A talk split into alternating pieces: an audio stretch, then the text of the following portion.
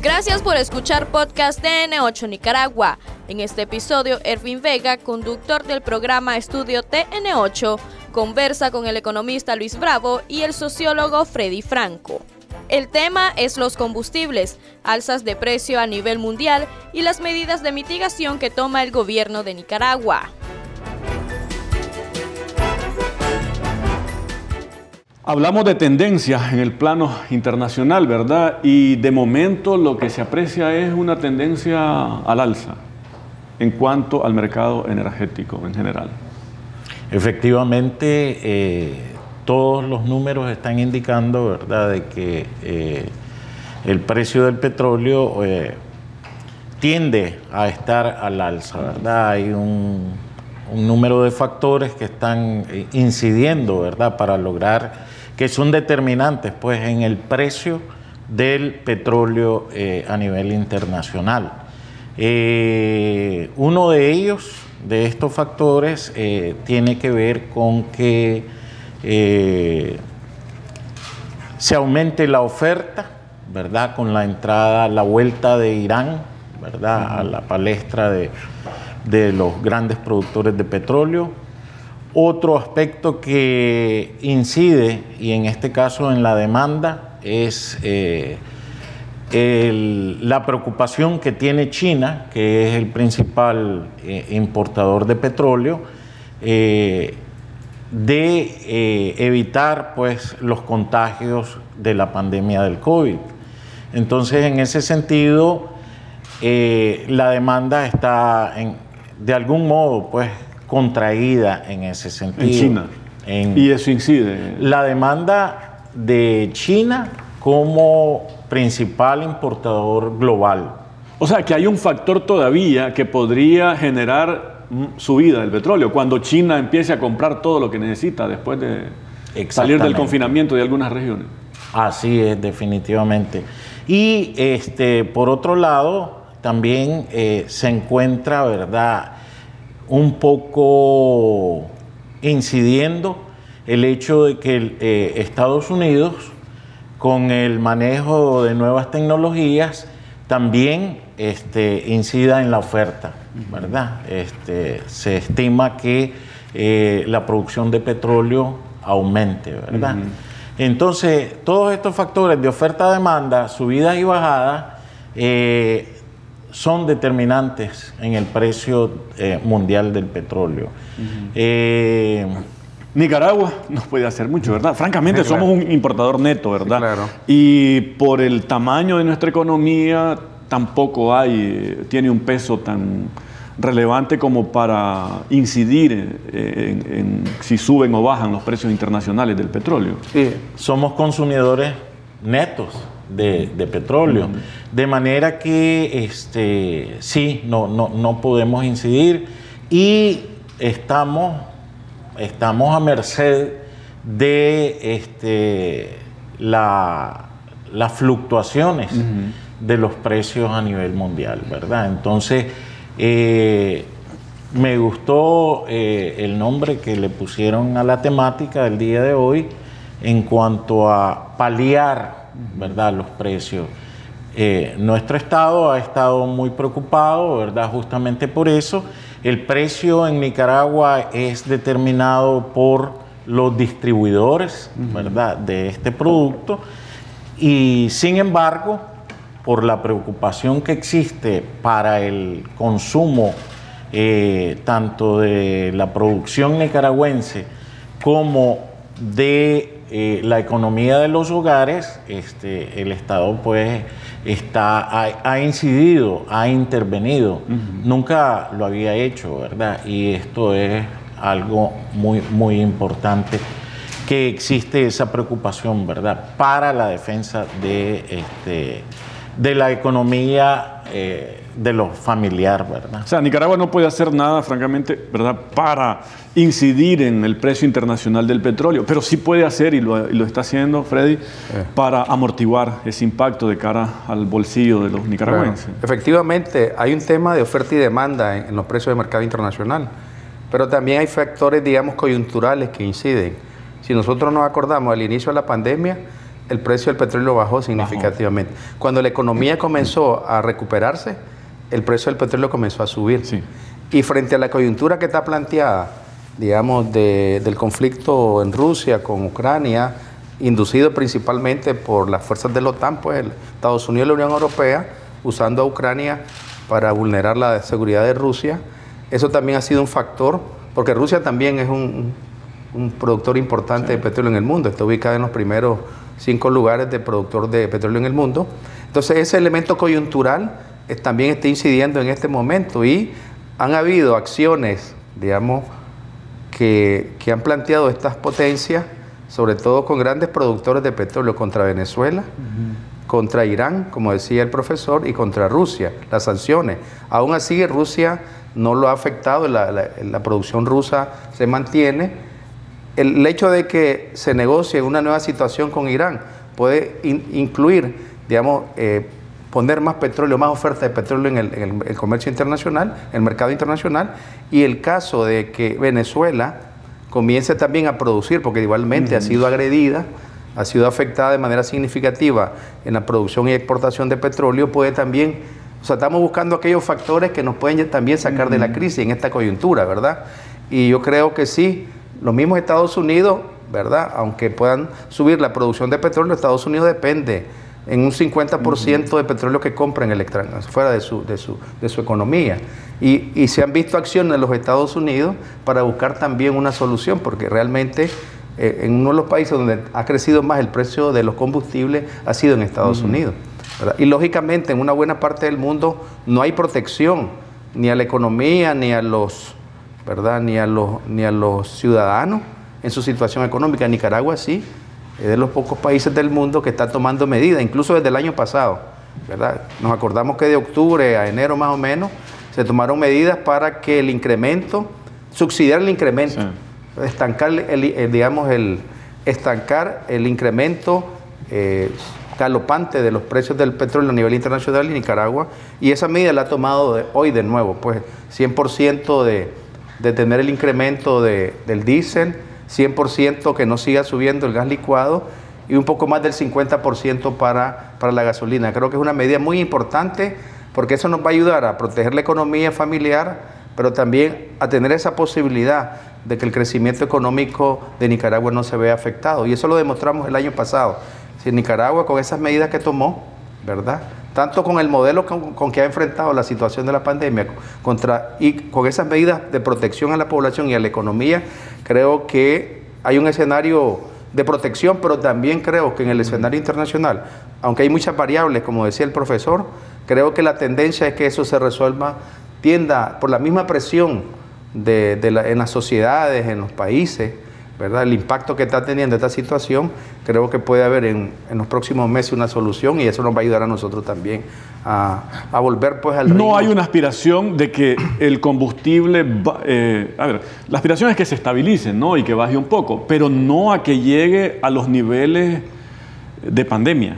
Ahí, Hasta ahí no, no llega, ¿verdad? Sí, porque ahorita está entre 120 y 130 el barril, pero digamos en puede ser que llegue pues a un razonablemente 80 a 100 que, es más manejable en términos económicos pues. Pero bueno esos son temas que yo creo que la yo siento que hay como un movimiento para para que eso, esa situación se pero también Nicaragua como decía el profesor es importante. Eh, el precio del petróleo en Nicaragua no depende ni del gobierno ni de nuestra economía depende de los que distribuyen el, combustible aquí en Nicaragua.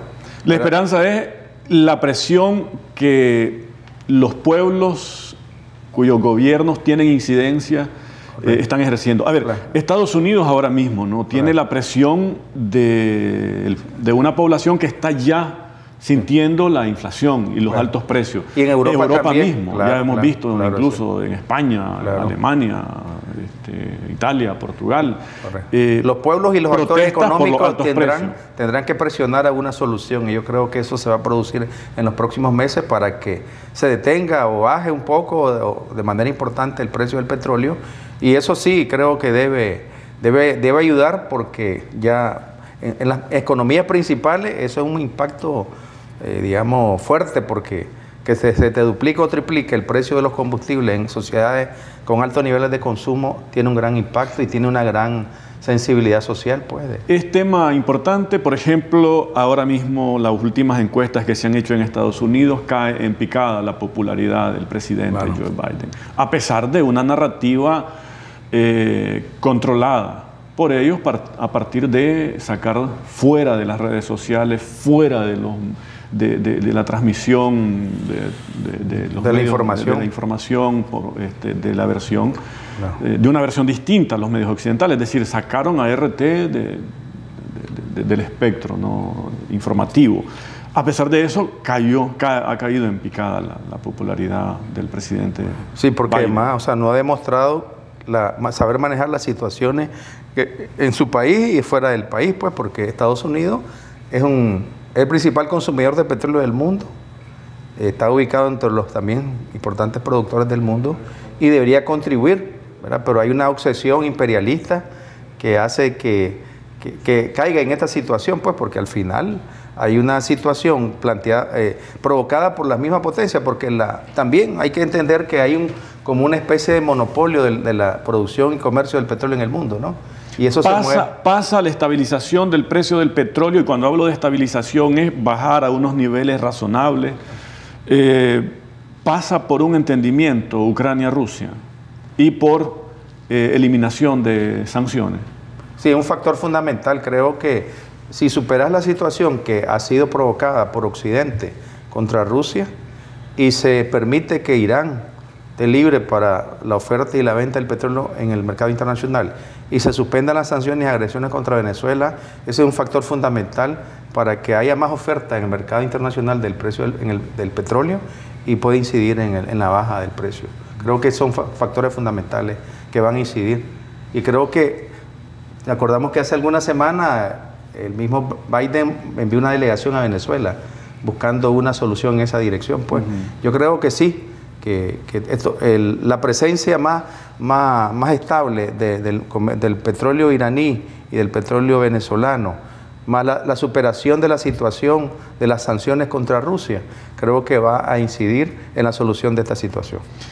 Al final de los comunicados que ha estado emitiendo el gobierno para anunciar las medidas de mitigación, de amortiguamiento, eh, del precio internacional del petróleo reflejado en el precio del gas, la gasolina, el diésel y la energía. Eh, en la parte última dice, continuaremos monitoreando para adoptar las medidas de mitigación que sean necesarias. Me gustaría profundizar precisamente sobre estas medidas de mitigación. Insisto sobre el penúltimo párrafo de los comunicados que el gobierno a través del Ministerio de Energía y Minas y el Instituto Nicaragüense de Energía han estado dando a conocer a la población eh, para anunciar las medidas de amortiguamiento. Se insiste ahí, continuaremos monitoreando no podemos hacer otra cosa más que monitorear para ver cuál es el comportamiento y cuál va a ser su impacto y dice posterior para tomar las medidas de mitigación o amortiguamiento que sean necesarias. Hasta dónde tiene capacidad eh, de acción ahí y de maniobra el gobierno para eh, contener o amortiguar, digamos, lo que se ve en el contexto internacional, que es una tendencia todavía al alza en el precio de los combustibles. Profesor. Eh, el, Estado nicaragüense está haciendo esfuerzos enormes, ¿verdad?, para eh, tomar este tipo de medidas paliativas. Entiendo yo que al, dejar pues la frase eh, seguiremos monitoreando, justamente refleja uno la voluntad de que poder paliar en la economía familiar y en la economía productiva del país, ¿verdad? El eh, que se incida negativamente en la estructura de costos de toda la producción nacional, ¿verdad? Por un lado. Entonces, este, es obvio también que no eh, es claro que no está dentro del control de, nuestro país este, hacer grandes cambios al respecto.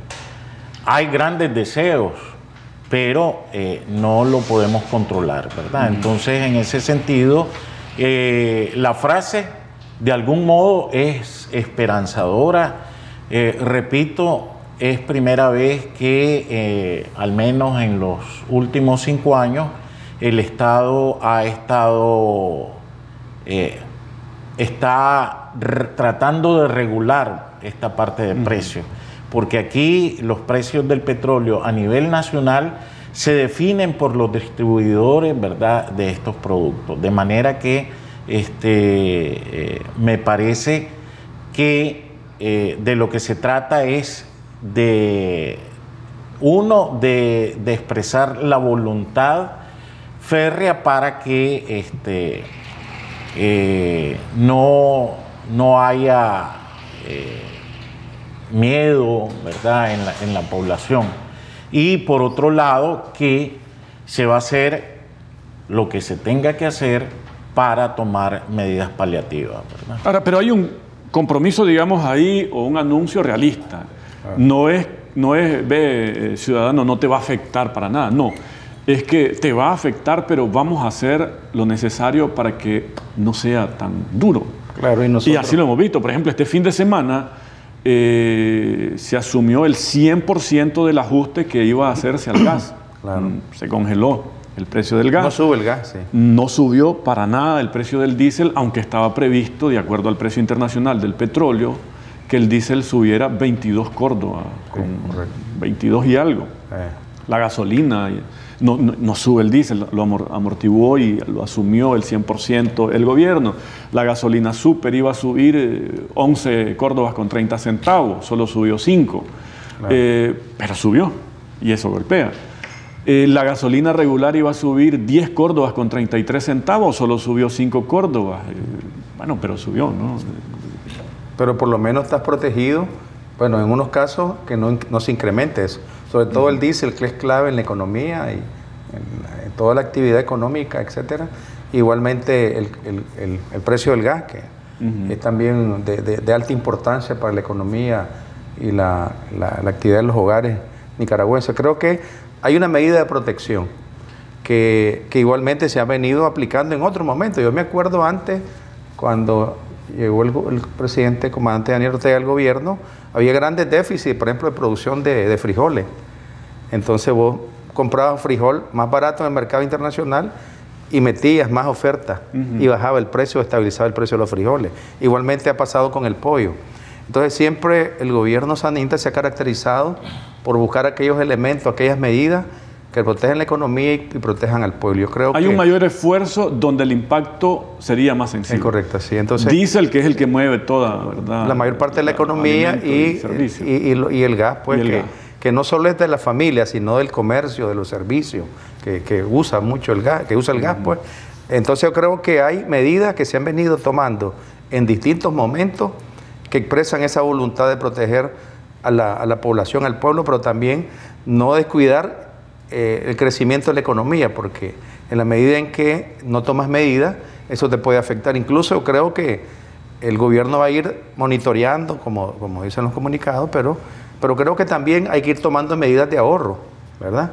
Nosotros tenemos una ventaja como país, es que cambiamos la matriz energética. Imagínense que si nosotros dependiéramos en un 70-80% como era en el 2006, 70-80% de combustible para la energía eléctrica, estaríamos en una situación muy difícil.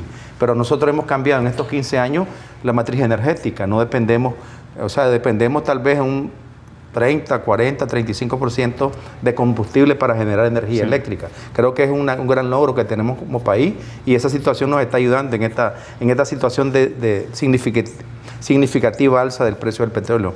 Y estas medidas igualmente, en la medida en que tomé, vayas tomando medidas de subsidio para que no se incremente. ¿verdad? En la medida en que también se establezcan medidas de ahorro del gobierno, también de nosotros, nosotros también tenemos que tomar nuestras medidas como, como ciudadanos, para que si nosotros tenemos vehículos, pues, bueno, puede ser que, que tal vez cinco días nos movamos en vehículo y los otros dos días en transporte público, etcétera. Pues tenemos que ir tomando medidas nosotros en la medida que esto se pueda alargar, pero también tenemos que ser optimistas. Y Nicaragua, aunque no es productor de petróleo, sí actúa en el escenario internacional y tiene relación con países que producen petróleo. Tenemos muchas, muy buenas relaciones con una buena parte de países y podemos incidir también, así no podemos subestimarnos en nuestras relaciones internacionales. Y creo que el mundo también va a incidir para que la solución se acerque. Pese a todos esos problemas, Nicaragua, pues siempre hay una crítica, digamos, no fundamentada sobre que Nicaragua es el que tiene los precios más altos en el mercado centroamericano. No es cierto, Nicaragua está en un precio promedio. pero, pero eso no importa, ahora a todos nos afecta. ¿Verdad? la subida del, precio del petróleo, pero tenemos un gobierno que actúa responsablemente para proteger a la población y para asegurar que el crecimiento económico sea sostenible, porque eso también nos va a impactar en los ingresos familiares y en el desarrollo de, la sociedad nicaragüense. Creo que estamos en un escenario preocupante porque no depende de nosotros. El precio hay otros factores que te inducen, digamos, lo que se llama inflación inducida, inflación internacional inducida, que no depende de nosotros. Y ya sabemos nosotros que por el contexto de la pandemia eso, eso está pasando. Pero aún así, en la medida en que nosotros hemos venido produciendo eh, muchos productos, la canasta básica, etcétera, eso también amortigua un poco la afectación del mercado internacional. Y ya no digamos el precio del petróleo, pero bueno, creo que hay un buen rumbo de protección y esperamos que en el escenario internacional se solucione lo más pronto posible esta situación.